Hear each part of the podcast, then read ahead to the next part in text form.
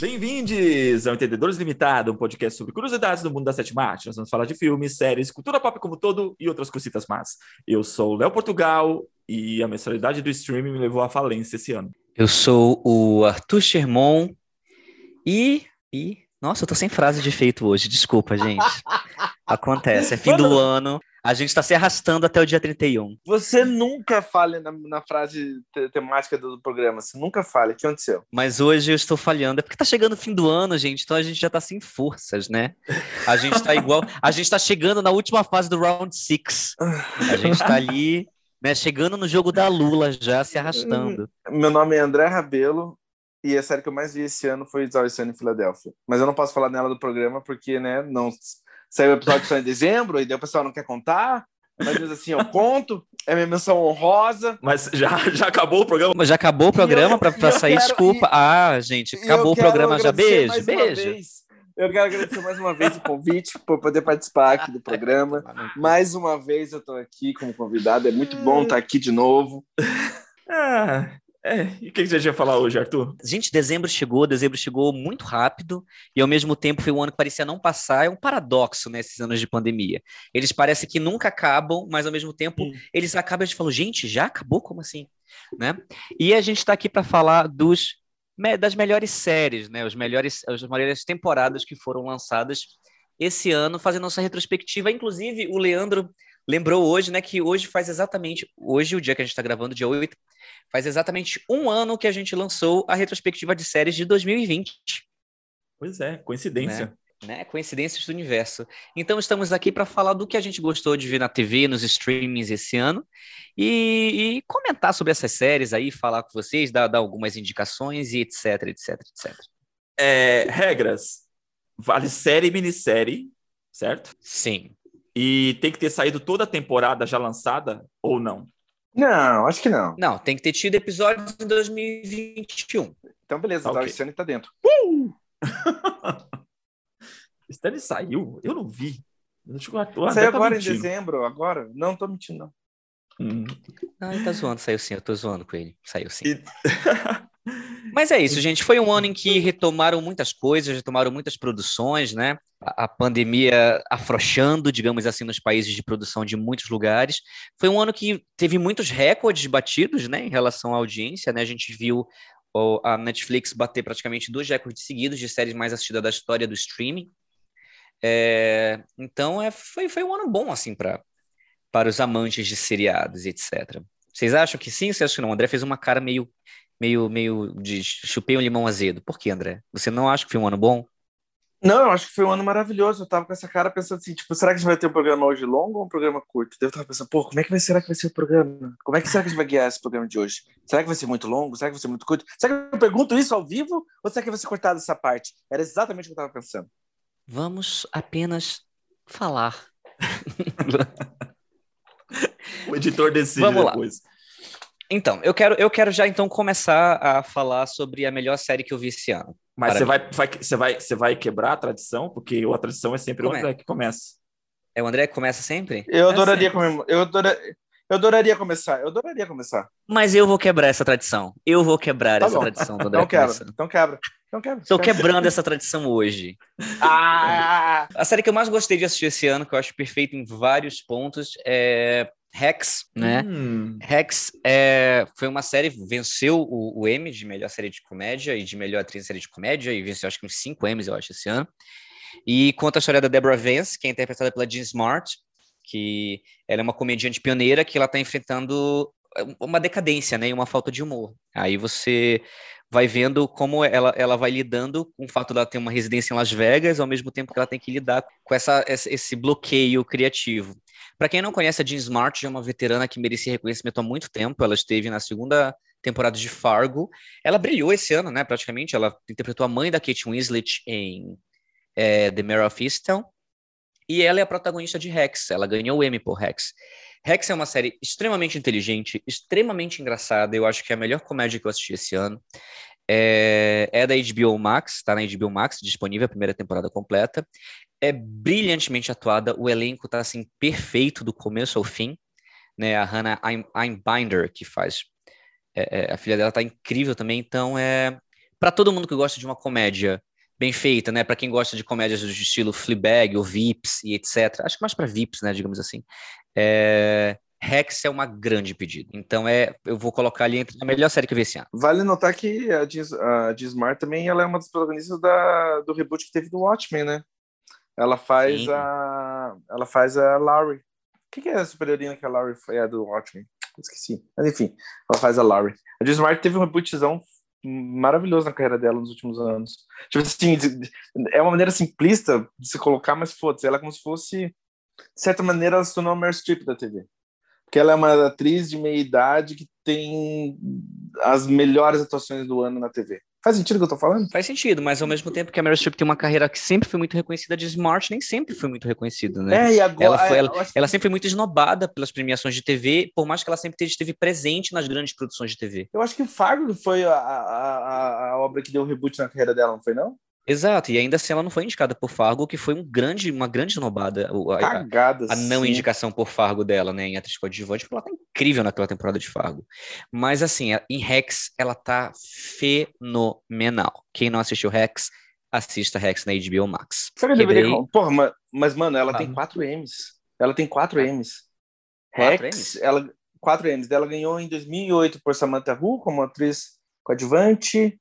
E daí, daí cada vez fica mais para para trás. O primeiro prêmio dela foi em Frasier, em 2000. Hum. É, mas a partir dos anos 2000 ela começou a crescer. Ela começou a ser indicada em tudo, mas ela é uma veterana, veterana zona da TV. Agora eu tô pensando, será que eu começo, tipo assim, pelo meu ápice ou começo por, tipo, mais ou menos, aí aquecendo para ir até, tipo, a você minha coisa sabe, favorita André, Você, você, você... Eu vou começar pelo meu, eu vou começar pelo meu ápice. A minha série favorita desse ano é e é, e é louco, porque eu acho que acabou se tornando uma das minhas, uma das minhas séries favoritas ever. É Succession. Uhum. Pra mim. Succession é a melhor coisa que eu vi em 2021. Só falta agora o último episódio, que vai sair nesse domingo, eu acho. É, sai nesse domingo. E, cara, nenhuma obra desse ano me deixou. É, é, permaneceu tanto comigo ou, foi, ou me trouxe tantas reações viscerais quanto Succession. Eles, tipo, é louco. Eu sei que a série acaba sendo uma das minhas favoritas da vida quando, um, a qualidade só, só fica crescendo, só cresce, cresce, cresce. Acha desde a primeira temporada, só melhora ainda. A terceira temporada, não sei como, é, até o momento parece a melhor temporada. Tem várias atuações históricas, tem, você não consegue escolher a tua cena favorita. Ninguém, eh, para quem não sabe, tipo assim, Succession é uma mistura de Shakespeare com uma sátira fodida do que a gente, da loucura que a gente vive, com um drama pesado. E eu não sei como eles fazem funcionar. De alguma maneira, alguma magia, aquela série funciona. Não sei, vocês estão vendo isso? Você acha ou sou eu que estou vendo? Eu, assisti eu não, eu não comecei ainda a terceira. Eu assisti, eu assisti as duas primeiras temporadas, eu não vi a terceira ainda. Gente, é muito foda. Para mim é a melhor série desse ano. É de longe a melhor série desse ano. É, digamos que a HBO tem uma acesso às grandes séries históricas e para mim Succession é a última deles. Digamos entre assim, né, Deadwood, entre tipo Deadwood, Sopranos, The Wire.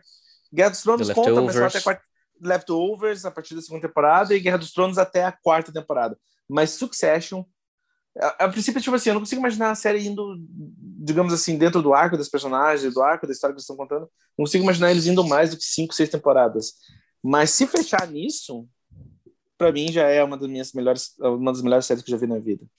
Lembrando que Succession está na terceira temporada, né? Que foi lançada esse ano, né? É, depois de um hiato de dois anos devido à pandemia. E é louco, porque eles fizeram a decisão acertada que o Covid não está presente na obra. E se você for ver, é verdade. Das galera que é muito rica no mundo não sofreu necessariamente com a Covid, só ficou mais rico, na real. Então faz sentido que naquele mundo das personagens é, você não. Covid não é uma questão. Eu poderia ficar falando muito de Succession, mas daí eu vou tomar um programa. Eu super gravaria um programa sobre ele.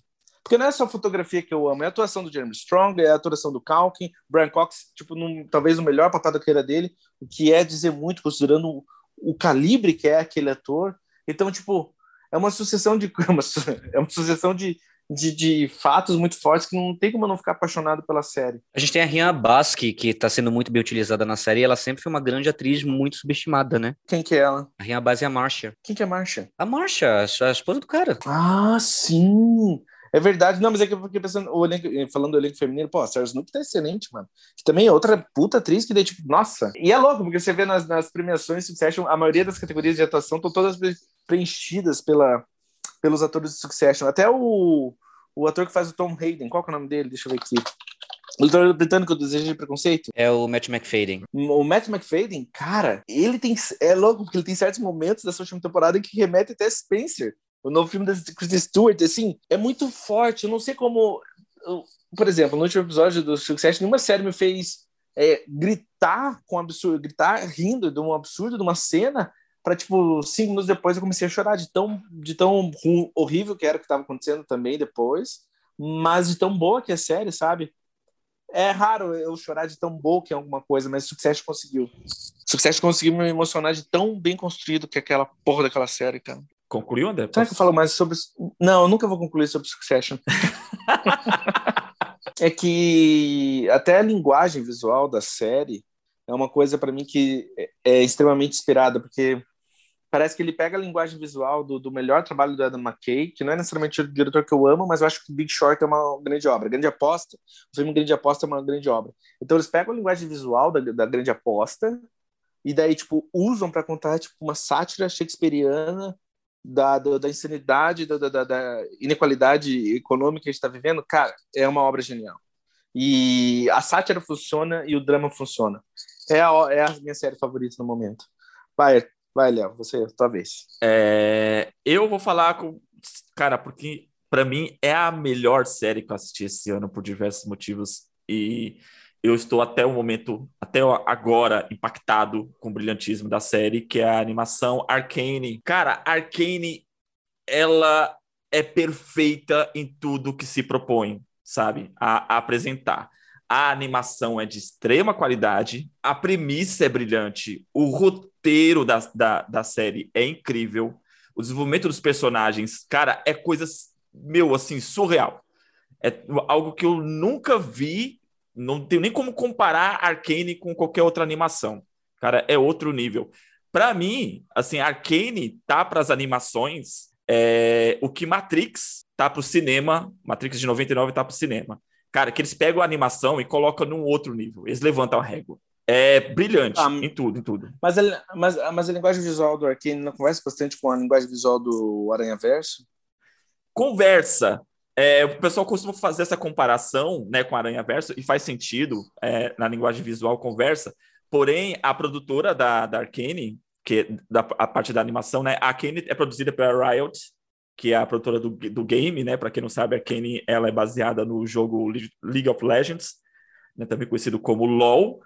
É, e a produtora da animação é a Firot, Forte, Forte é, Produção.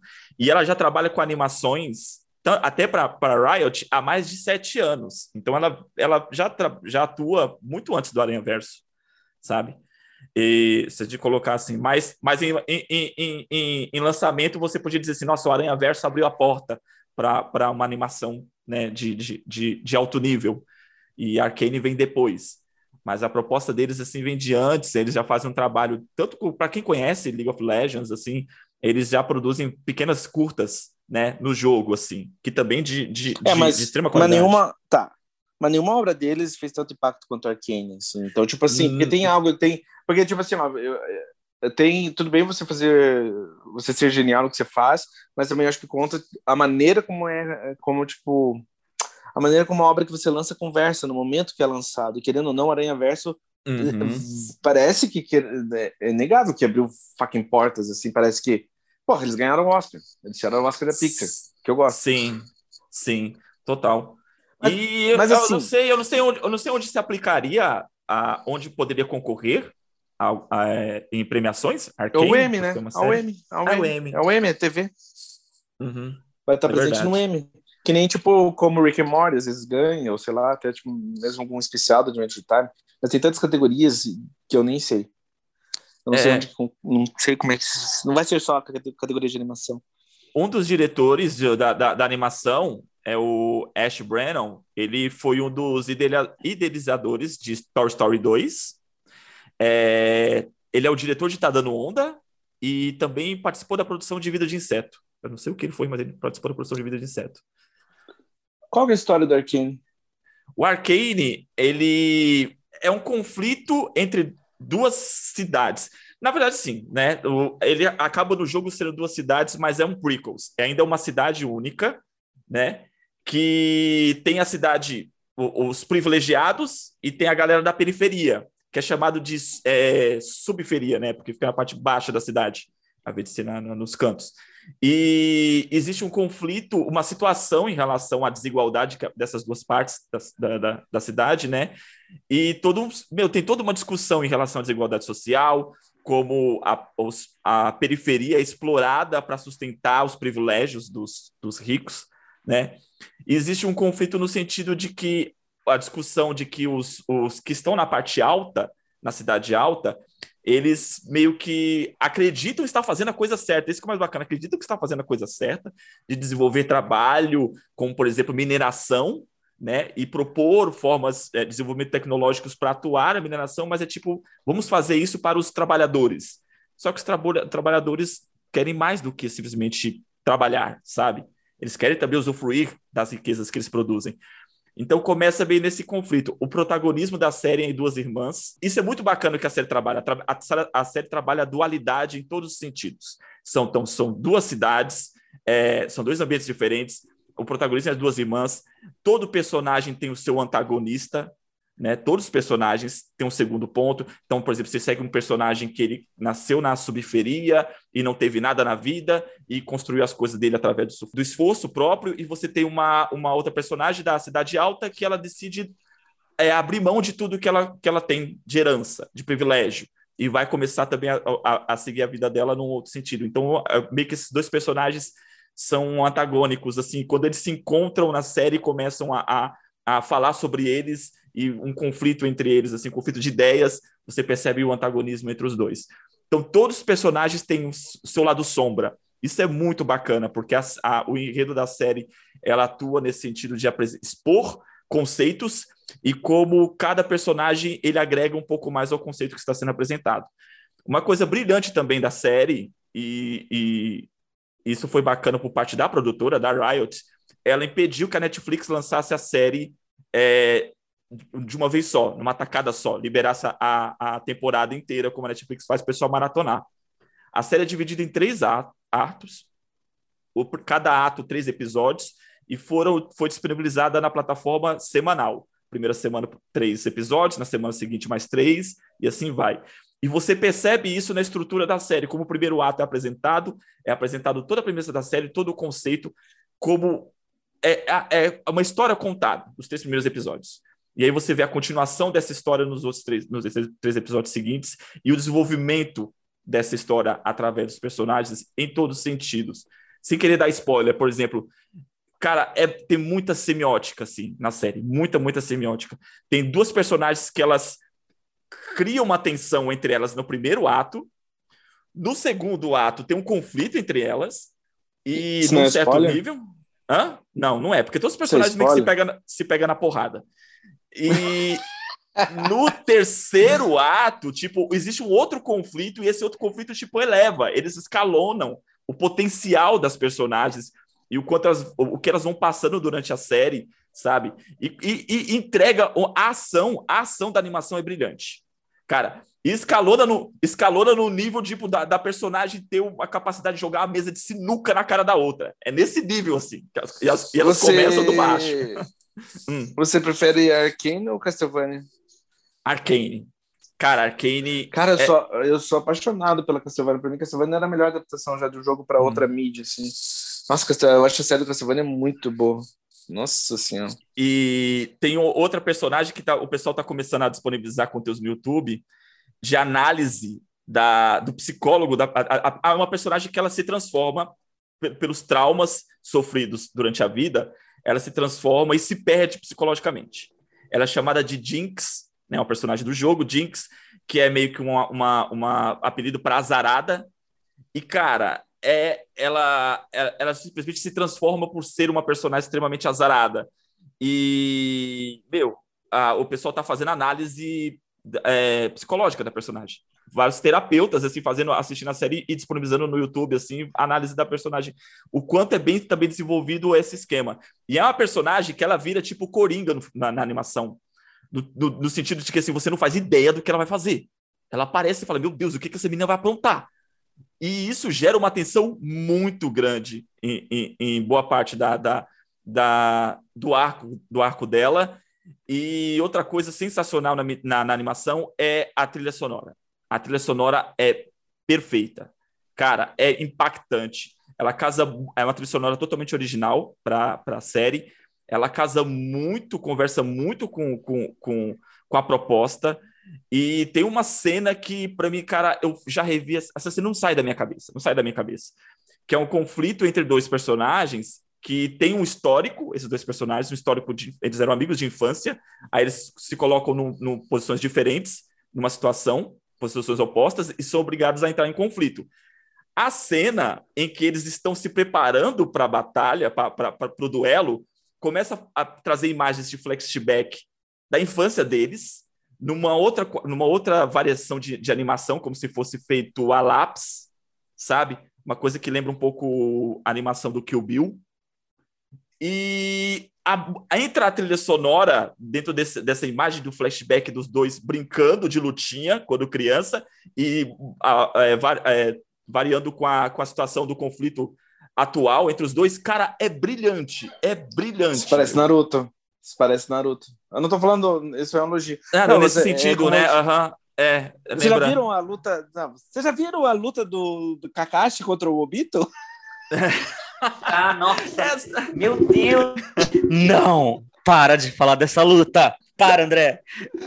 Gente, a luta do Kakashi contra o Obito, você vai revezando entre tipo, eles crianças e eles adultos e fala: Não, que tragédia da fila da folha. Não lutem. É muito bom. Eu não tô brincando, é maravilhoso. Cara, é maravilhoso. E não só, tipo, nossa, eu estraguei o programa, foda-se. Cara, uhum. Naruto tem um rolê, às vezes, que algumas lutas, alguns episódios, eles pegam um estúdio de animação especial ele fica muito foda. Porque parece que muda a dinâmica da animação. É muito bonito. Só fazer uma. Eu quero fazer dois adendos. Eu posso fazer dois adendos? Pode. Saiu o, o trailer do novo Aranha Verso e, e, parece que eles vão brincar mais. Eles parece que eles vão mergulhar mais ainda no, em estilos diferentes de animação, e Arcane é um estilo bem diferente de animação. E falando uhum. de compositores, eu só quero fazer uma adendo. O Succession tem como compositor o Nicholas Britell, que é o compositor do Moonlight, que ele é um dos melhores compositores da geração dele. Então tem mais esse fator histórico na série. Só isso. É, entre, entre a trilha sonora, os compositores de trilha sonora, ah, são, são é, artistas contemporâneos americanos da, do, do cenário R&B, o hip hop americano, que eu não conheço muito bem. Mas o mais popular deles é o Imagine Dragons. A abertura da série, a trilha sonora do, do Imagine Dragons, que é uma música também muito bacana. É muito louco, né? Porque ninguém dava nada. Nossa, tipo, série da League of Legends, what the fuck? Quem pois liga? É. Todo mundo eu meio também que, não. Todo mundo meio que todo mundo. Eu não sei vocês, mas eu meio que odeio League of Legends. Mas eu nem jogo o jogo, então caguei pra League of Legends. E do nada a série veio, tipo, nossa, melhor série de animação do ano. Eu falei, meu Deus do céu. Como e assim? essa é uma coisa interessante, você não precisa saber nada do jogo, como eu não sabia nada, zero, zero do jogo. Graças a Deus. Nossa, e dá para assistir a animação e você entende tudo a proposta, toda a construção daquele mundo, toda, toda a ideia. E te deu vontade, e... e te deu vontade de jogar o jogo, nem? Não, não, não me deu vontade ah, de jogar bom. o jogo, não. Não, beleza. E uma coisa, e uma coisa bacana foi uma, um comentário que várias pessoas é, é, relataram isso. O último episódio termina com cliffhanger Cara, eu gritei, eu gritei. Várias pessoas tiveram a mesma reação. Comentaram assim: cara, não tem como você ficar impactado com o cliffhanger do último episódio. Então vai ter segunda temporada, certeza. Arthur, você não assistiu, né? Não, não assisti. Mas ele viu Naruto, ele viu a luta do Sasuke. Do... Ele... Nossa, vi. Uh! Uh, Kakashi! É. Pra mim, a melhor luta do Naruto é do Naruto contra o Pen e do Itachi contra o Sasuke. Eu choro é. quando o Naruto chega na cidade. Eu choro quando, eu quando o Naruto chega eu... na cidade. Eu... É. Nossa, eu também. Não, mas eu chorei, eu chorei nessas duas lutas. Eu chorei nessas duas Séries de 2021. Naruto tá vivo Mantenha-se no foco, mantenha-se é, Naruto no vai ser tá eterno. Até hoje, Boruto. André, Naruto tá aí, ó, rolando. A gente tá não tem, ó, a gente não tem uma hora de, uma hora não, a gente tem, sei lá, meia hora de, de que a gente tá conversando aqui. Você já falou de Aranha Verso, você já falou de Naruto.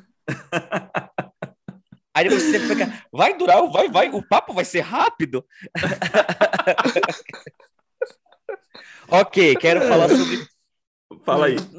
Na minha próxima lista, eu vou falar sobre duas séries, mas porque elas, elas têm temas semelhantes.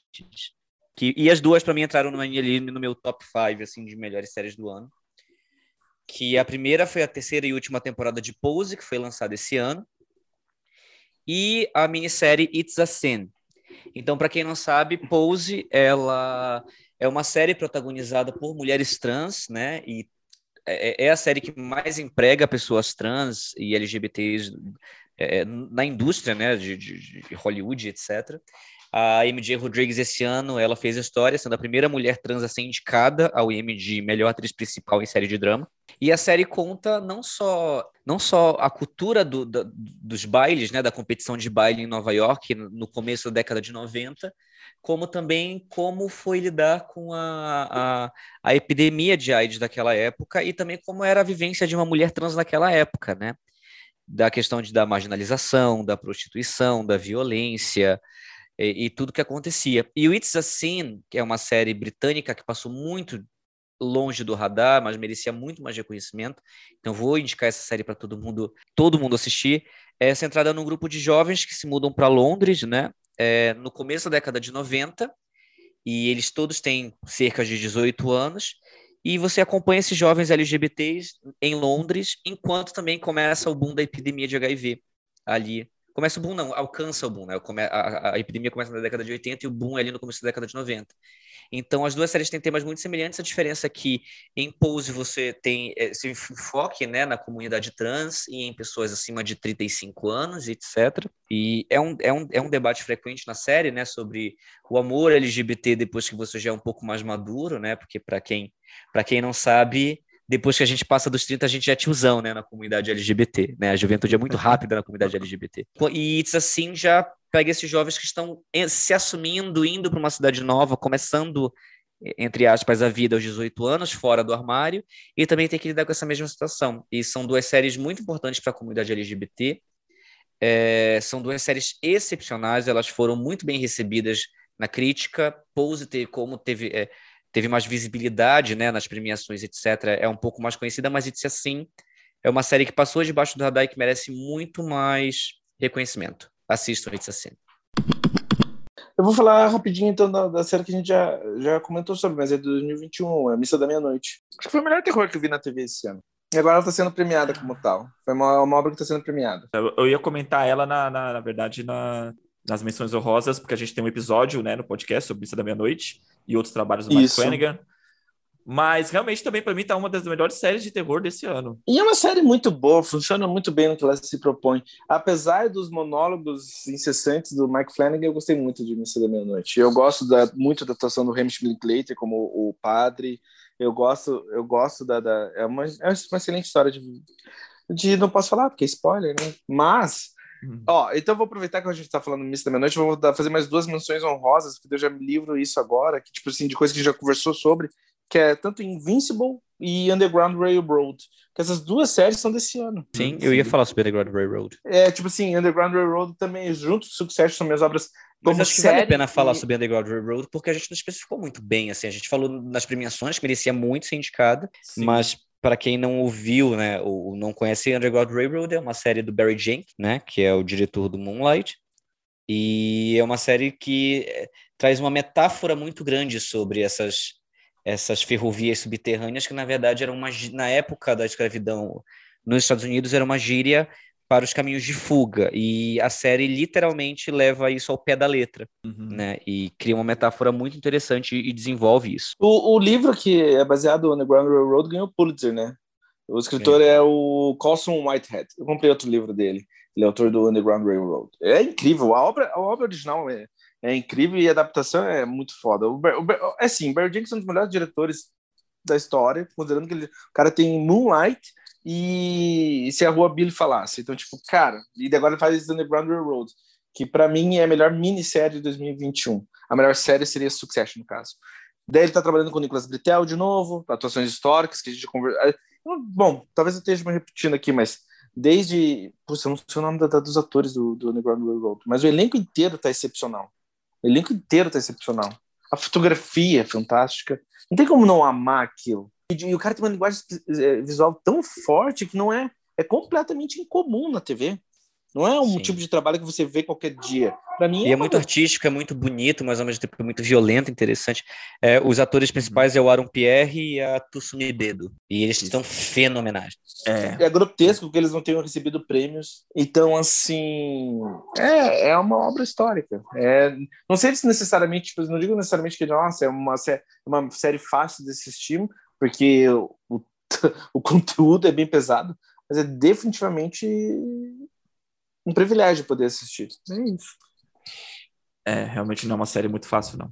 Mas é uma das melhores séries do ano mesmo. Tem um rolê de, tipo assim, talvez, às vezes, em alguns momentos, 12 anos de escravidão seja. Tanto 12 anos de escravidão quanto, quanto Underground Railroad encontra uma certa beleza em um período tão horrível da história.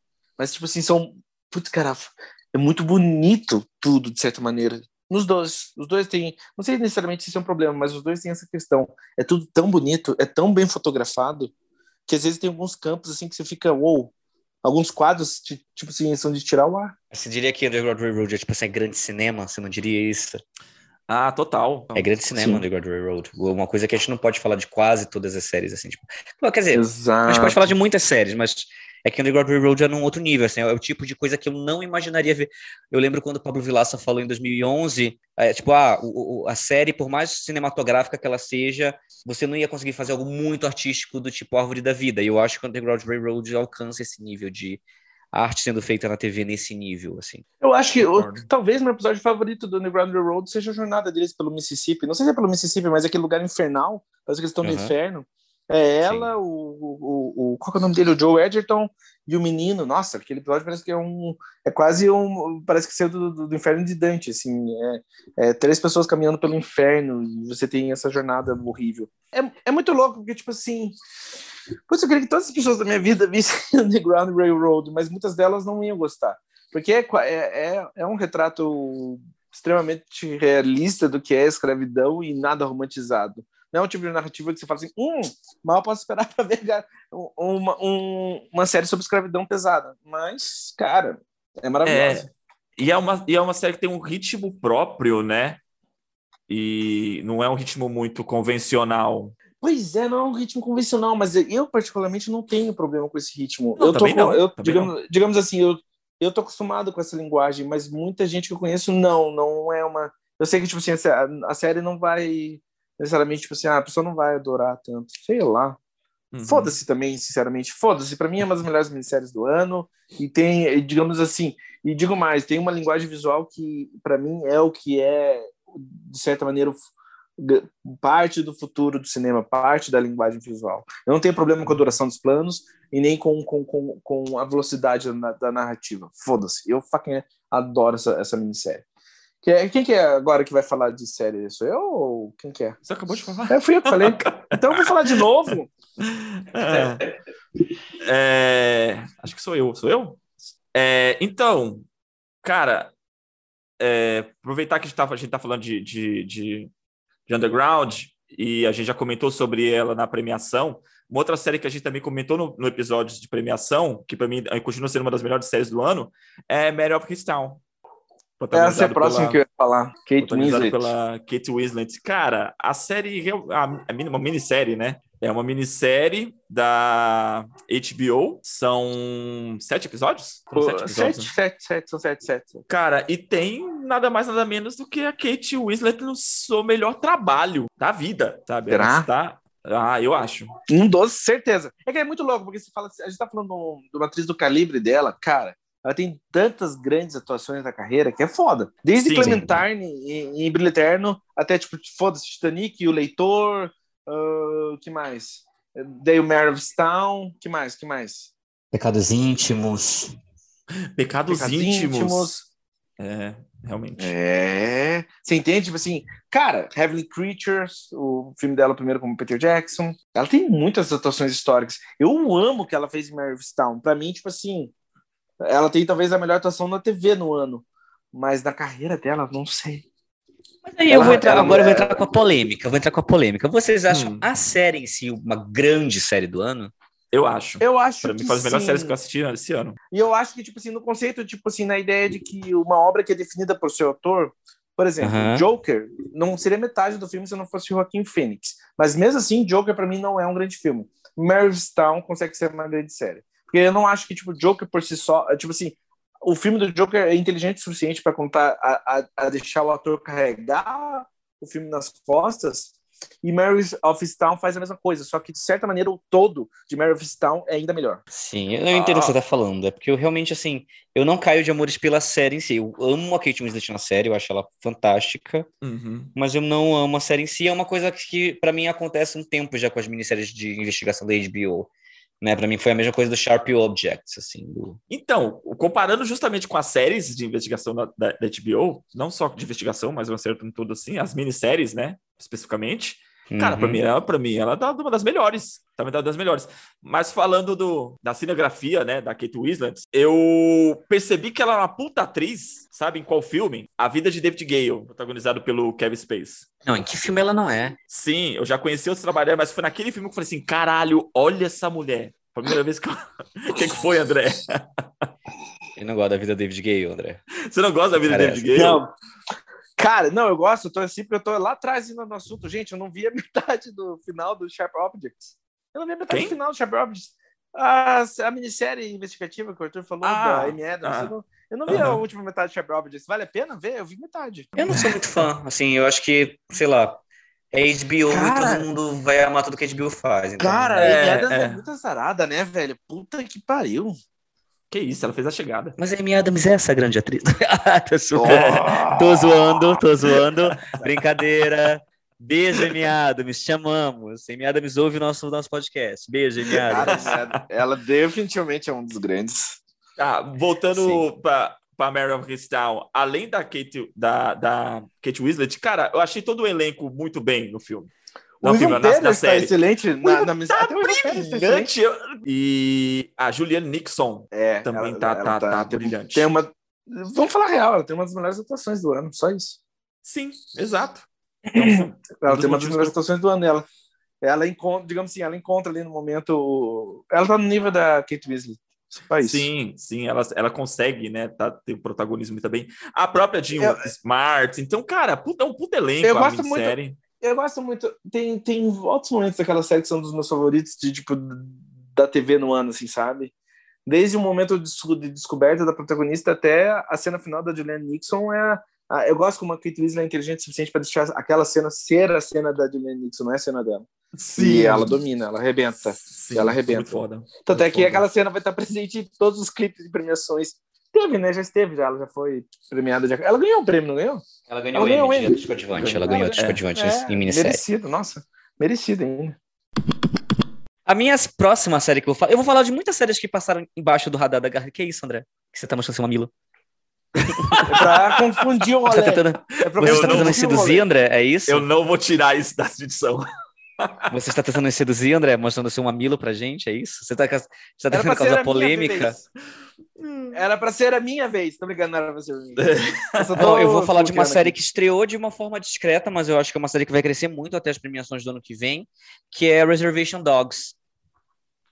Você ah, começou a assistir? Você começou a assistir, olha. Eu quero Reservation Dogs é uma série, para quem não sabe, é uma série co-criada pelo Taika Waititi. E é uma comédia que acompanha quatro jovens indígenas, né, em Oklahoma. Eles cometem pequenos delitos, ali, alguns roubos, etc., porque eles querem fazer uma viagem para Califórnia. E aí é uma série que quebra muitos estereótipos sobre o que é ser nativo-americano nos Estados Unidos hoje em dia. É uma série, é uma dramédia onde todo o elenco eles estão igualmente intensos na parte dramática e hilários na parte de comédia, sabe? É, é uma série muito bem dirigida. Ela tem aquela vibe de dramédia pós-Louis, pós-Master of None, digamos assim.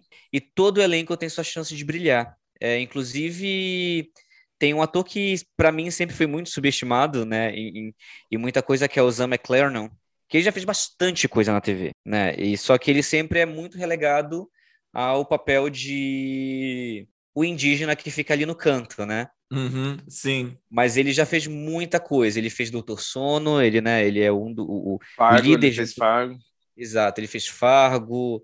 Ele já fez bastante coisa aí. Ele, ele tá fazendo Gavião ele ganhou, Arqueiro. Ele, ele, ele, ganhou prêmio pelo. Ele ganhou prêmio por Westworld? Não lembro, mas ele tá em Westworld, ele tá em. em... Ele tem uma porra de coisa, né? Ele tá em arqueiro, verdade. Uhum. Então, assim, ele já tem uma carreira muito grande na TV E finalmente ele tem um papel de protagonismo, assim, que ele se destaca. Eu espero muito que ele apareça muito nas, nas premiações do ano que vem, né? Então, é, assistam, assistam essa série, gente, por favor, assistam essa o série. O ator que está falando, ele tem presença forte na série? Ou ele tem? só aparece às vezes só? Não, ele, ele, Nossa, ele, é aquele ele, ele é aquele coadjuvante que entra para roubar a cena toda vez que entra. E ele é a figura adulta mais forte na série, sabe? Então, eu, eu cara, eu acho muito que ele vai ter muita chance como ator coadjuvante no que vem muita premiação, se existir justiça no mundo, e a gente sabe que não existe. Mas eu realmente acho, assim, que, que é, é, Reservation Dogs vai ser uma série que vai ser bem falada daqui para o ano que vem. Assistam, assistam. Real oficial, assistam a série. Eu quero muito ver. Fala, André. Agora é você. Se quiser. Se não quiser, vai ser você também. É. Hum, eu vou falar de Round 6. Outra vez? Round 6. Toda vez. A gente, a gente já gravou né, na House of Round 6, né? E eu tenho, é. uma, eu tenho uma, um recontexto. Eu tenho, tipo, uma, o episódio da Bola de Gude é o melhor episódio da série. O episódio da Pergunta polêmica. Você realmente acha Round 6 uma das melhores séries do ano? Sim. Se você for fazer um top 10, assim, ela entra? Uh... Cara, ela entra. Ela entra. No top mano, ela 10 entra. ela entra, André? Das melhores séries do ano, sim. Cara, eu achei Round 6 do caralho. É um bom melodrama, um melodrama que funciona. Eu acho que é boa, mas eu não acho que é uma das é. melhores séries do ano, assim. Eu acho que ela e funciona, é uma série boa que funciona. E o episódio ah. da Bola de Good é, é, é, muito bom, tá? Eu tava errado. Se eu falei mal, no, se no episódio do Round 6 a gente falou, eu falei mal do episódio da Bola de Good, recontexto, o episódio da Bola de Good é foda. O episódio da Bola de Good é muito bom. Você tá dizendo? Cara...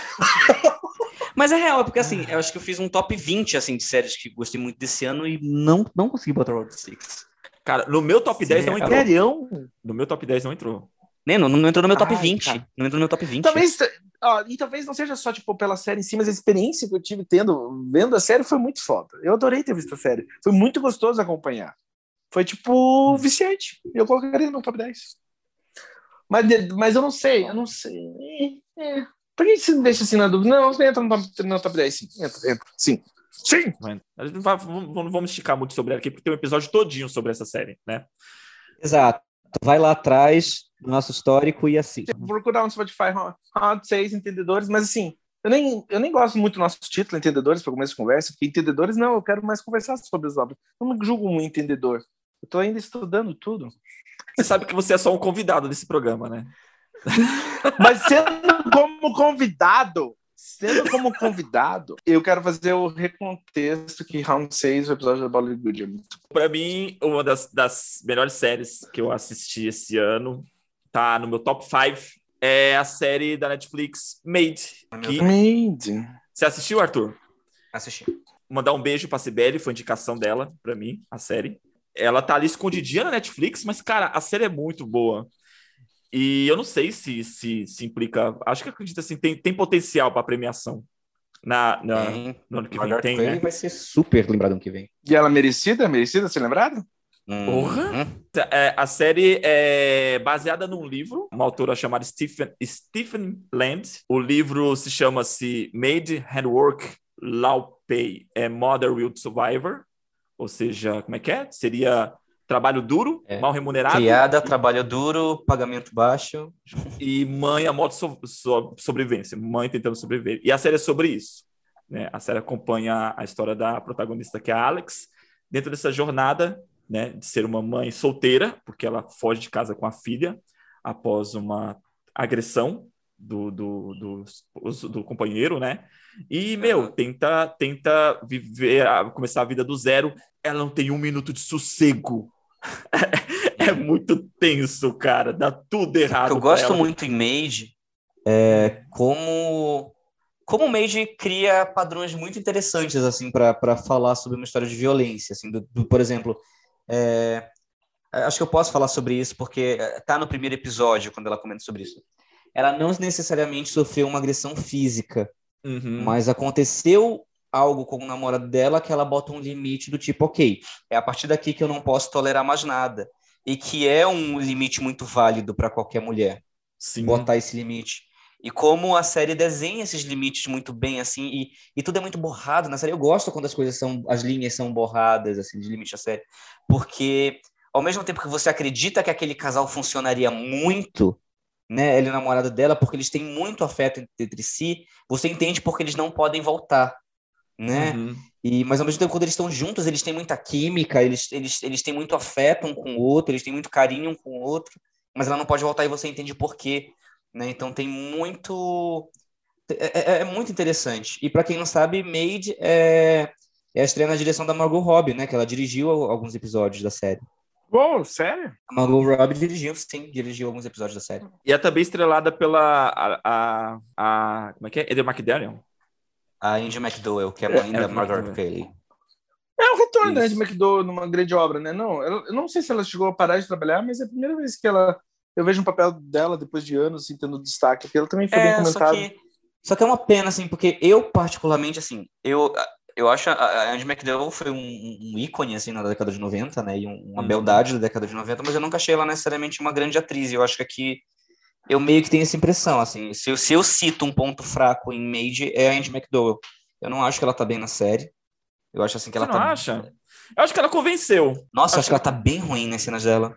Tipo assim, é, é, o único. Sim, eu acho que ela tá bem ruim nas cenas dela. Assim, então... Ela não é uma boa atriz, mas em compensação, assim, todo o elenco. A Margaret Qualley, ela vai ser muito lembrada nas premiações anos que vem, porque ela tá soberba. O, o gorila do. Como é? O Nick Robinson, que é o menino do I Love Simon, que faz uhum. o, o, marido. O, marido abusivo, tá muito bem.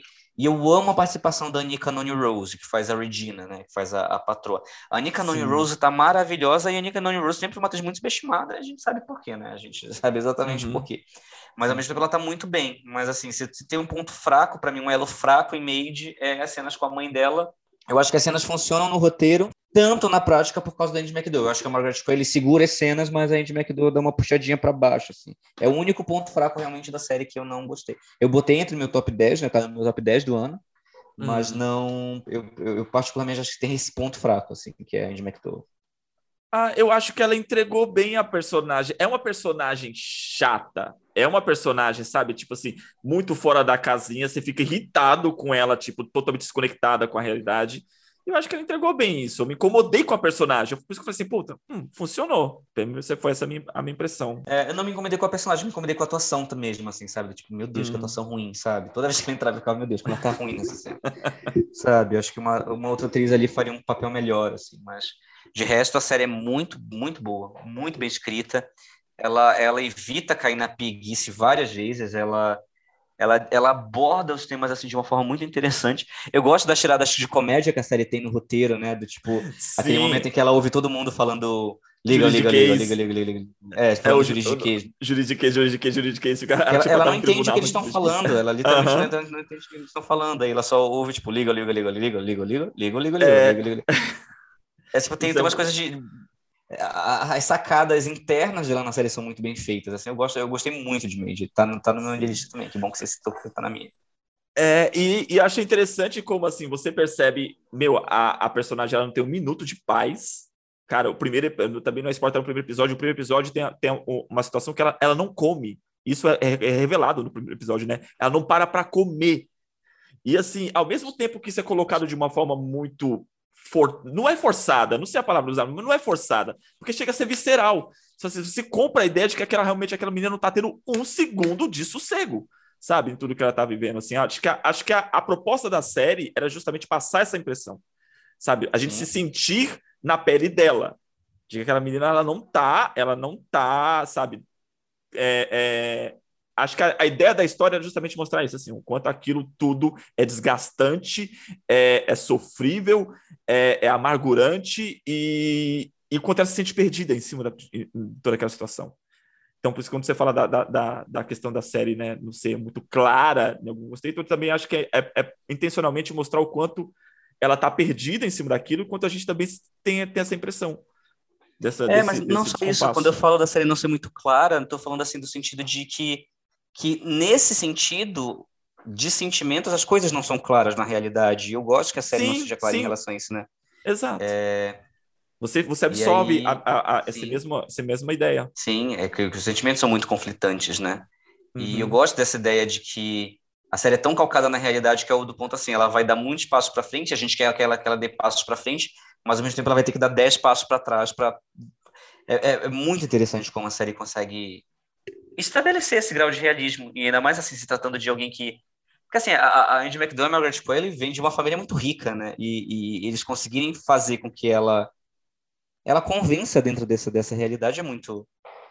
É, é, é, mostra assim que ela é uma grande atriz, assim, acho que ela é um nome assim a ficar de olho nos próximos anos. Beleza. Que agora é você, Arthur. É, sou eu. Como já citaram muitas das séries que eu que eu falei que eu ia falar, né? Eu ia falar de Underground Railroad, né? Eu ia falar de, de Mage, que é só... Eu tô vendo que eu, eu, eu, eu, vi muito comédia esse ano e eu vou continuar falando das comédias, então. É... hum. Outra. E, não, assim, para mim, as melhores séries desse ano pra mim são as comédias. Assim, é, é, teve uma série que foi muito esnobada pelo M, muitas, muitos sites reclamaram. Eu, aí eu fui conferir porque é muito boa, realmente, que chama Girls Five Eva. É, hum. Girls Five Eva é uma série sobre uma girl band que fez um mega sucesso na década de 80, né?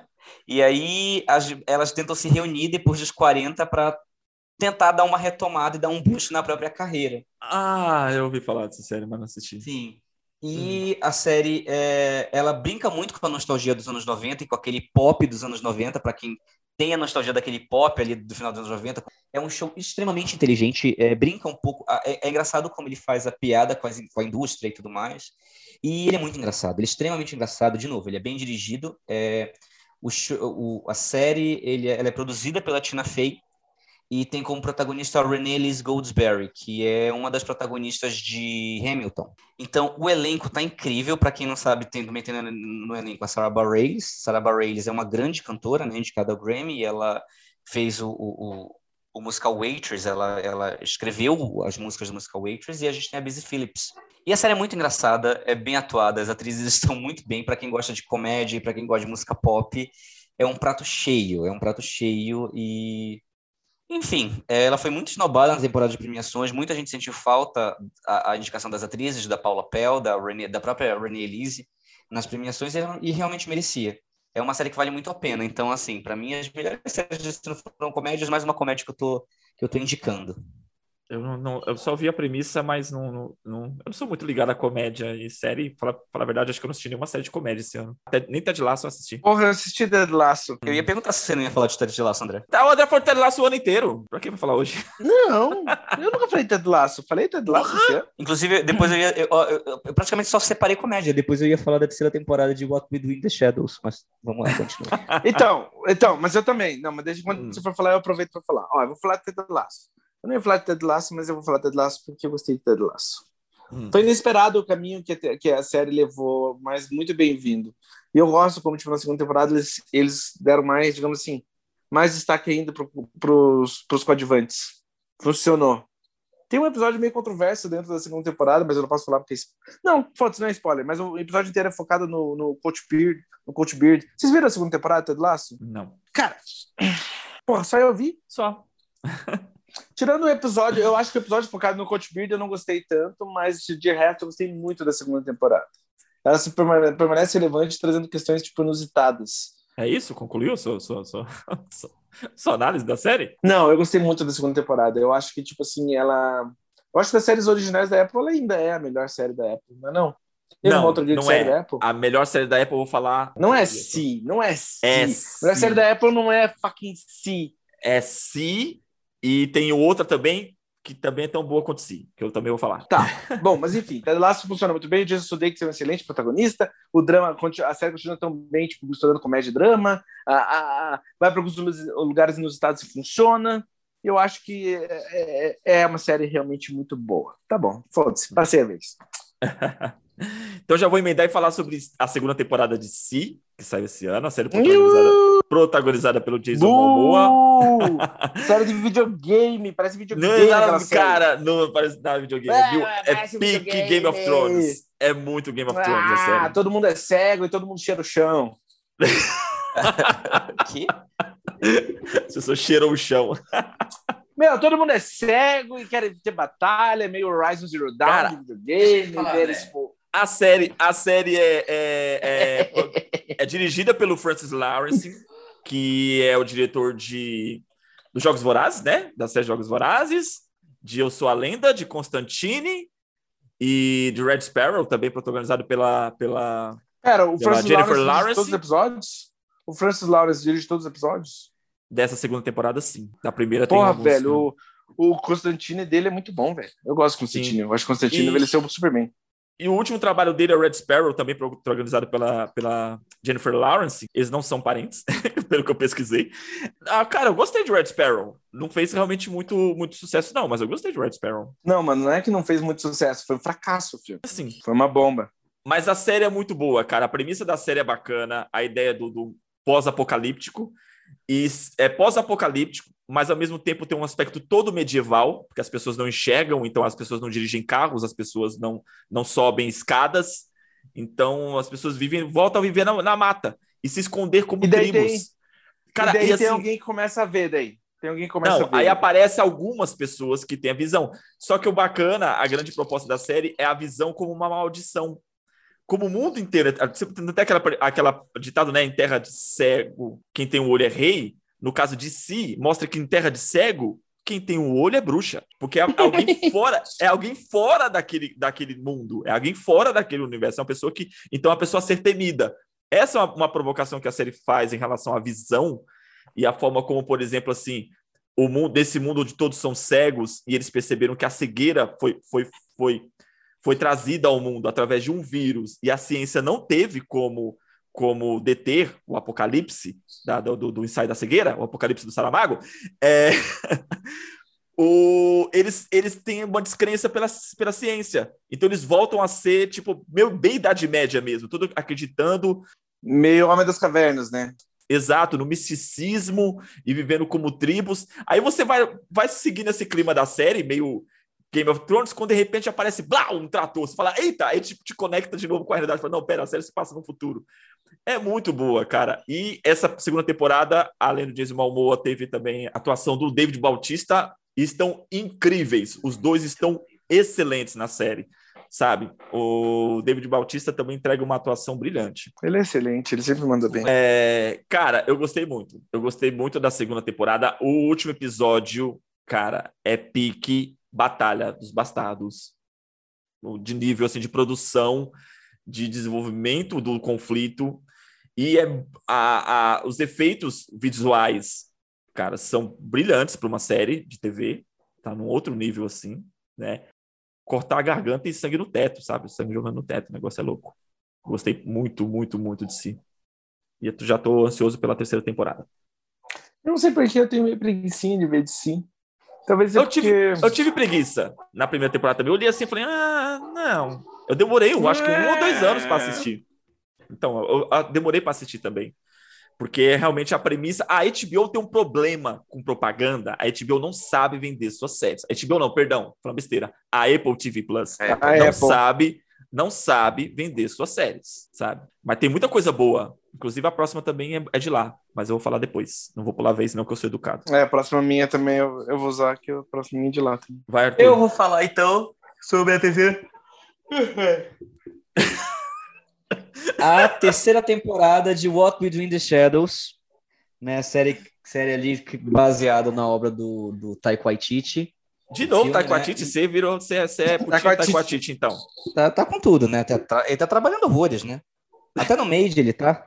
Você vai assistir então, Thor, é... então. Thor Love and Thunder, é isso que você tá dizendo pra gente. Não, não exagera. Não. Também não. O que eu estou falando é que ele. É, é, a, o What We Do in the Shadows é de longe uma das melhores coisas que eu vi esse ano. Para quem não sabe, o What We Do in the Shadows é um documentary, é quando fazem um falso documentário, né?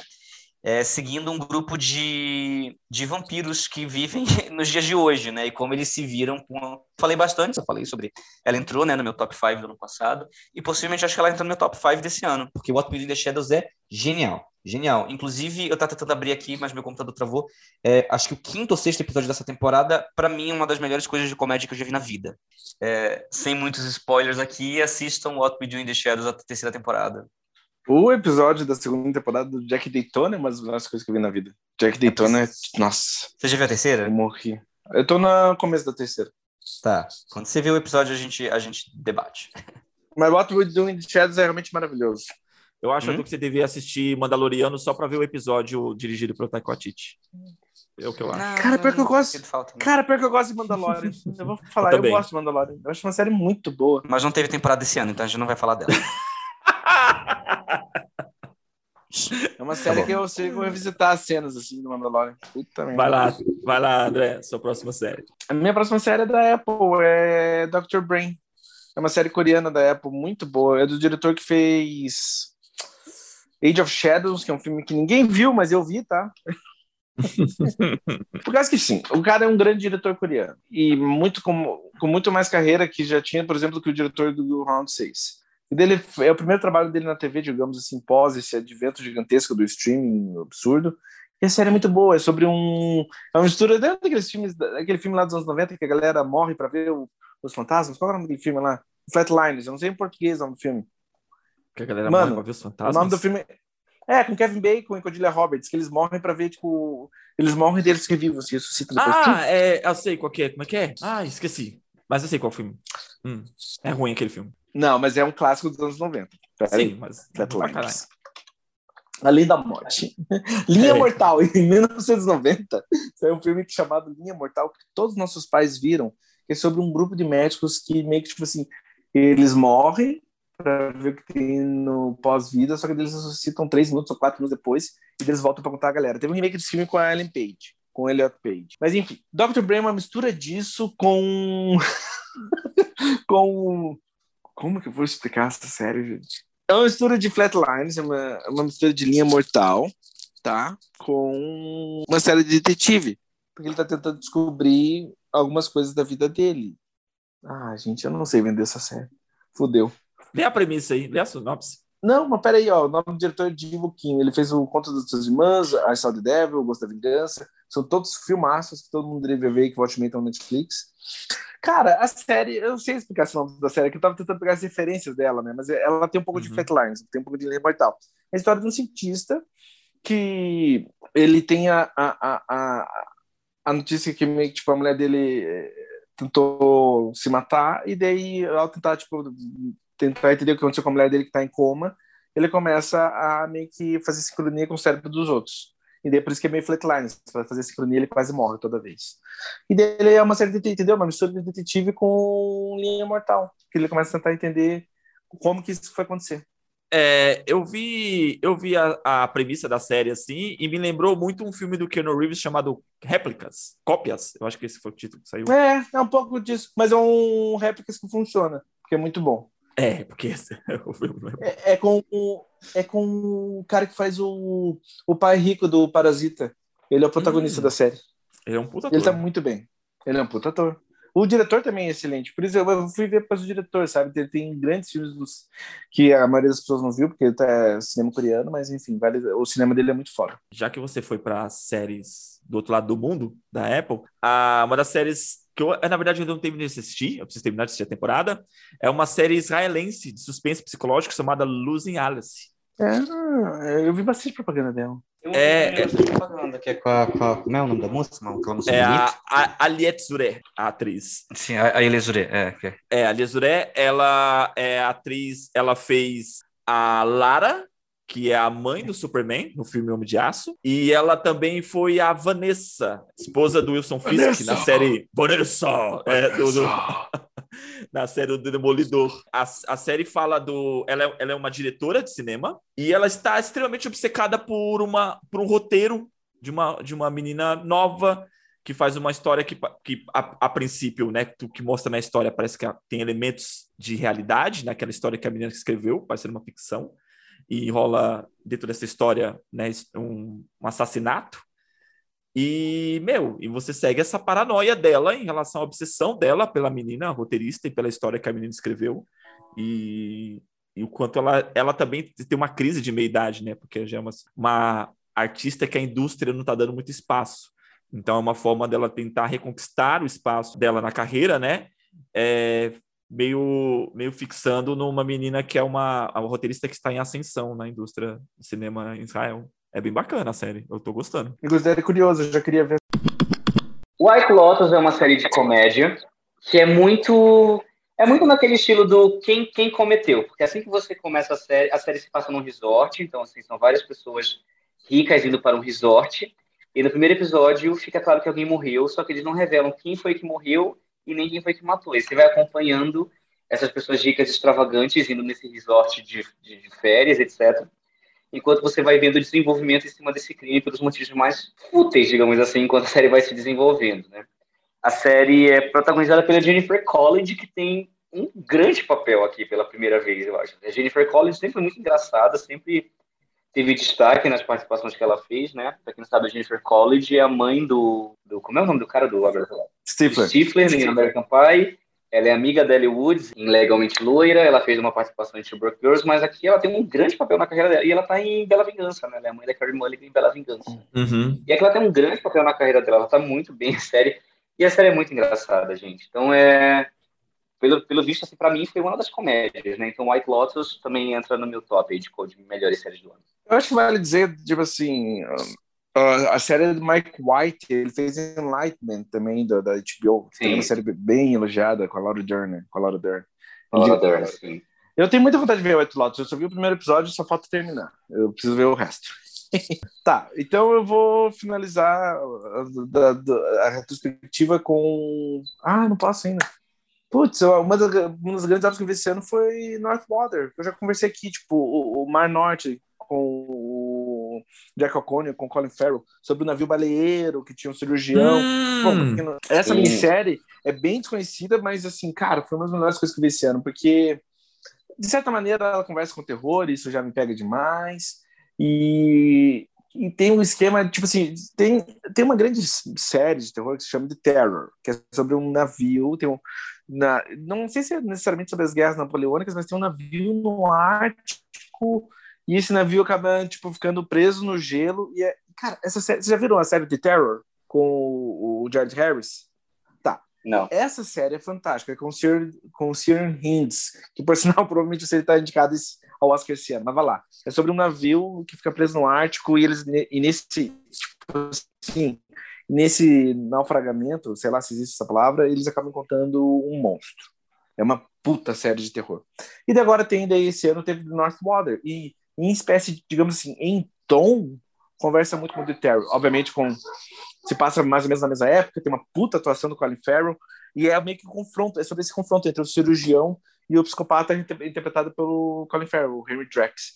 E você vê, tipo, e você vê nessa, digamos assim, nesse, nesse confronto de ideologias o navio morre, todo, todo mundo se fode. É muito tesão essa minissérie. Puta que pariu como essa minissérie é tesão.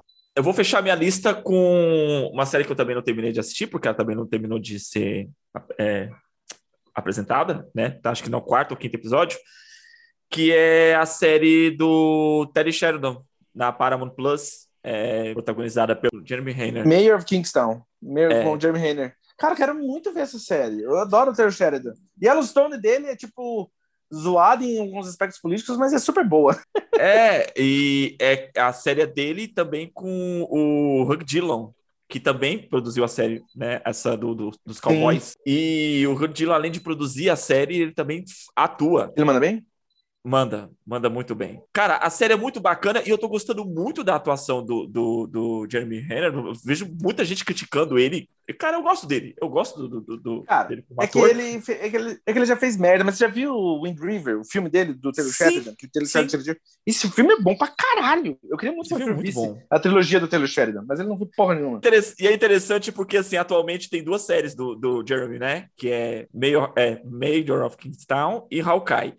E são dois, dois, dois personagens, tipo, se no Hawkeye ele tá aposentando, tá desanimado, desistindo da vida, e no Kingstown ele tá assumindo o negócio da família, tipo um, garo, um cara, ele representa um cara mais novo, tipo, no sentido assim, não, de estar tá pegando os negócios da família ali, assumindo e, e, e, no começo, tá no começo de carreira, de certa forma, mas ao mesmo tempo ele é um cara de, de 40 e poucos anos de idade.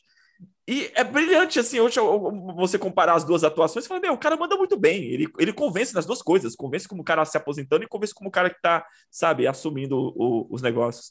Eu acho, eu é acho legal, tem uma coisa, tem um, o Jeremy Renner tem um quê de desagradável, tem uma cara meio de babaca, e talvez ele foi babaca na vida, por isso que a galera não gosta tanto dele. Mas eu acho ele um ator muito bom também. Eu acho ele um ator muito bom. Quando ele funciona, ele funciona muito bem. E a série tem o, também o Kyle Chandler. O Kyle Chandler, ele é incrível. Eu vejo ele qualquer é coisa que esteja, então foda-se. Qualquer coisa que ele tiver, bom. eu vou assistir. Tá, vou ver Mayor of Kingston. Eu gosto muito da, eu gosto do Sheridan. Só que eu acho que o Taylor Sheridan é um escritor mais brilhante quando outras pessoas dirigem o material dele. Eu acho que quanto menos poder o Taylor Sheridan tiver, melhor pro material dele. Mas então, é... deixa, eu, deixa eu confirmar aqui. Eu acho que os... Peraí, deixa eu confirmar só uma coisa, que eu acho que os episódios... É, o Taylor Sheridan, até o momento, ele só dirigiu dois episódios, que é o primeiro, o primeiro e o terceiro. É, mas ele é showrunner da parada. Ele é o showrunner, ele é o criador. E, daí, é, e ele sendo showrunner é diferente, tipo assim. É como David Fincher. Por mais que muitas pessoas dirigiram o Mindhunter, ainda é uma série de David Fincher, porque ele é o fucking showrunner. Ele, ele vai editar o material. Não, mas no caso do, do, do Ter ele assume o roteiro. E ele é um bom roteirista. Ele é um, ele é um bom roteirista. roteirista. Mas eu acho que quando tem uma voz autoral em cima daquele roteiro, cara, hum. daí saíram grandes filmes. Desde Sicário até a, a, a qualquer custo. Ele, o único trabalho uhum. bom mesmo, para mim, de verdade, como diretor do Daily Sheridan, é o Wind River, que é o, único, o primeiro filme dele. É esse, Menções Honrosas já? Você não tem mais uma última série, não, Arthur? Que não seja de comédia? Não, porque... Qual o problema com as comédias? E se as melhores séries do ano forem comédias? Não são. As melhores do ano. Não, sim. Não são. São, sim. São. Eu, eu acho, acho que Rex dá de pau em qualquer série que foi citada aqui. É, é mas, uh, Rex, mas Rex, a princípio, Rex é uma das grandes séries do ano. Eu também quero ver Rex. Pô, também.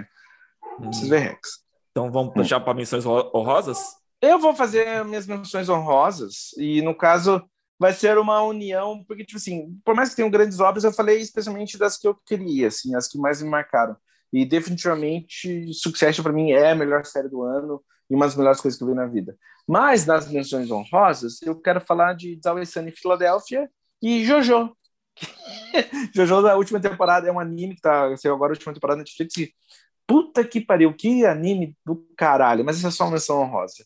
E o It's Sun em Filadélfia é virou uma obsessão minha esse ano, é o sitcom mais longo da história, e agora tá na 15 temporada. E, cara, é gostoso ver um anti-Friends. É gostoso de ver, de ver um bando de filha da puta que não presta, meio que num ciclo vicioso de amizade. e daí, e, e, não sei, eu, eu, eu desprezava o Charlie Day, agora eu adoro, o Charlie Day. É, é, esse é o quão bom é essa, essa série. Eu adorei ter ficado obcecado em Desavença em Philadelphia. Virou não é meu sitcom favorito, mas também, tradicionalmente, sitcom, não sei qual que seria meu favorito, mas não é Friends e não é How I Met Your Mother. Por mais que eu goste de How I Met Your Mother, eu gosto de Friends, mas eu não sou apaixonado como a maioria das pessoas é sobre essas séries. Mas, cara, eu fiquei apaixonado por, por, The Office é o meu, eu acho que é o meu sitcom favorito. Boa. The Office é meu sitcom favorito, mas It's Always Sunny vem perto aí nesse top 3. Porque, cara, é muito bom. Quando, às vezes não é não é consistentemente foda, mas quando é foda, ai, eu morri de dar risada. Todo mundo. Eu, tem atores ali muito bons e, e na boa. O Danny Vito merece a, a, o respeito que ele tem, porque ele é, cara, ele é muito profissional, ele manda muito bem. Ele não deixa a peteca cair. E eu fiquei meio impressionado com isso também. Ele é muito consistente, ele é muito profissional. Todo mundo tá excelente, mas, mas nada, é uma puta série. Eu quero citar é, nas minhas, nas minhas menções honrosas, eu vou citar, acho que é talvez a única série de drama que eu vou falar.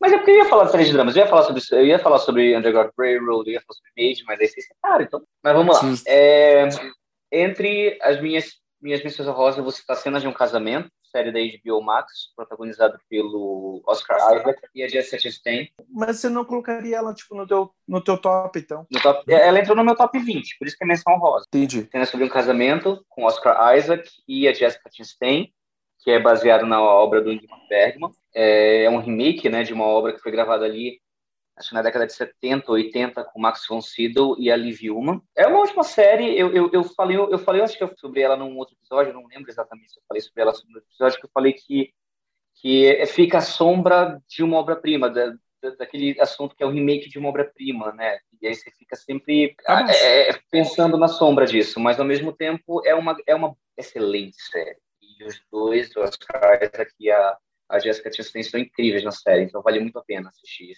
Outra menção honrosa que eu queria falar é uma série documental do Netflix chamada Point of Breaking, que é uma série sobre 11 de setembro, né? É uma série em oito capítulos sobre 11 de setembro, foi lançada pela Netflix, foi bastante elogiada, eu particularmente gostei muito da série, e ela pega vários pontos de vista sobre o 11 de setembro, desde, desde o nascimento da Al-Qaeda, digamos assim, até os dias de hoje. Foi. Tá, menções honrosas. É, Sweet Town, série do Netflix, baseada é no... É foda no... mesmo, vale a pena? Cara, é gostosinha. É gostosinha. É, é bem bacana. Ela, ela brinca com coisa séria. Ele tem uma coisa de pandemia na série e ao mesmo tempo é um conto infantil, sabe? Tem uma, e ao, ao mesmo tempo tem cenas pesadas briga com a questão do, do, tipo pessoas que não podem se tocar, contágio e tal, e a forma como assim as soluções que eles elaboram para pela paranoia do contágio é bem não paranoia, né? Porque o negócio é pesado mesmo, as pessoas vão morrendo, morrendo, é meio pós-apocalíptico. E é uma série baseada no livro do Jeff Lemire. Jeff Lemire é o autor de Mouse, um clássico contemporâneo, né? Quem não leu, leia. Falando de, falando de tragédias, né? Mouse faz uma analogia ao nazismo. E, cara, é uma série bacana. Eu gostei de Street Town. Outra menção honrosa, a, a gente tem um episódio sobre isso, a última temporada, a quarta temporada, né? A penúltima temporada, no caso, de The Handmaid's Tale. Pra mim também estão nas melhores do ano. Você não assistiu, né, André? Não. Até hoje. É muita série para ver. e também entra para mim como menção honrosa de umas melhores séries do ano, WandaVision. Eu gostei de WandaVision. Cara, e comparado e comparando com as séries da, do MCU, para mim ela acaba sendo a melhor, porque ela, ela, ela conclui a série para mim de uma forma muito muito coerente com a proposta, um pouco diferente do que faz o, o, o Falcão e o Soldado. E Loki para mim deixa o final de Loki também assim não é eu entendi, mas para mim não me agradou tanto. Já WandaVision, para mim, o final faz sentido. O final foi, ah, ah, entendi a proposta da, da série. E, assim, visualmente a série é bacana. Para mim, a Elizabeth Olsen tá bem. O Paul, Paul Bettany. Paul Bettany. Paul, Paul Bettany tá bem na série. Para mim, é uma das melhores do ano. E é louco, a WandaVision tá sendo premiada ainda, né? Tipo, a Elizabeth Olsen ainda tá sendo indicada em algumas premiações. Sim, sim. Eu tava reparando isso, esse, eu tava reparando isso agora, essa semana. Arthur, você quer comentar mais suas menções honrosas? É, então eu queria citar La Veneno, que é uma série espanhola sobre a maior transexual da história da Espanha, famosa, etc. É, assistam, gente, vale a pena. É, tá nas minhas listas honrosas. Né? Ah, gente, acho que é isso. Não lembro de outra agora. Algum, algum de vocês viu, get, começou a ver ou viu Get Back, lá do Peter Jackson, o documentário dos Beatles? Ainda não. Ainda não, é. mas tá separado. É, eu acho que eu vou começar a ver também. Sai mais alguma coisa esse ano que vocês querem ver? De série? Eu, tô, eu só tô querendo ver The Witcher, a segunda temporada. Eu vou ver, eu vou ver a segunda temporada do Witcher, mas mais porque eu vou assistir, mas não porque, tipo, ai, como é tesão. Agora, fim do ano, sai a quarta temporada de The Marvelous Miss Maisel, da Amazon. Ah, é verdade. É, verdade. é uma das melhores séries de comédia de todos os tempos, então... É, eu, eu também acho que vou ver a quarta temporada de Miss Maisel. Eu vi até... Ter, falta ver dois episódios da terceira e deu começar a quarta. Eu também acho o Miss Maisel maravilhosamente foda. Vale muito a pena, tá na Amazon. Vale muito a pena, é uma obra-prima, é uma obra-prima. Então a quarta temporada saiu o trailer agora, possivelmente vai sair até o fim do ano. É... Outra coisa que eu tô querendo começar a assistir é Roda do Tempo. Gente, Boba Fett sai esse ano, Boba Fett sai aí no final de dezembro. Hein? Não tô muito empolgado, não. Também não, mas eu achei a pena que eu tinha que mencionar. Não, o que, que você ia falar, o pessoal falando bem? É, de Roda do Tempo, a série da Amazon. Nossa, mas a série, a série foi detonada. Então, falar que os primeiros episódios são bem é, mas a série dá uma melhorada do quarto episódio pra frente. Cobra Kai é em janeiro ou é esse mês? É esse mês, é, é em dezembro. É. Cobra Kai. Bem perto do Natal, bem perto do Natal. Gente, eu tenho preguiçinha de ver Cobra Kai, confesso. Por que, André? Caraca. Não faz sentido. É muito oh. bom, Cobra Kai é muito bom. Cobra Kai é bom. Sério mesmo? Será que eu começo Sério? a ver Cobra Kai? Você eu não vai se arrepender. Ó, eu vou. Bom, é uma boa série para se assistir em dezembro. É uma serinha de Natal. É uma boa série para assistir em dezembro. De hum. férias. Então tá, eu vou dar, eu vou dar meu tchau. Gente, eu não consigo expressar o quão foda é Succession. Eu ainda pretendo escrever muito sobre essa série. Se, se continuar no nível que tá, vai ser tipo entrar pro, pro hall das grandes séries de todos os tempos. Dito isso, um beijo no coração de vocês. Assine HBO Max, eu faço o que for necessário para ver Succession. Eu estou pensando em vocês. E graças a Deus esse ano tá todo mundo. Espero que todo mundo esteja bem e passou tranquilo. Um beijo, me sigam no Instagram, recomendem temas para o nosso podcast. E é isso. Um beijo. Bom, novamente eu quero agradecer a todo mundo que está ouvindo a gente, que está acompanhando, que está pedindo por podcasts novos, né? Que está perguntando, e aí, não vai lançar episódio novo? Não. Quero agradecer essa galera.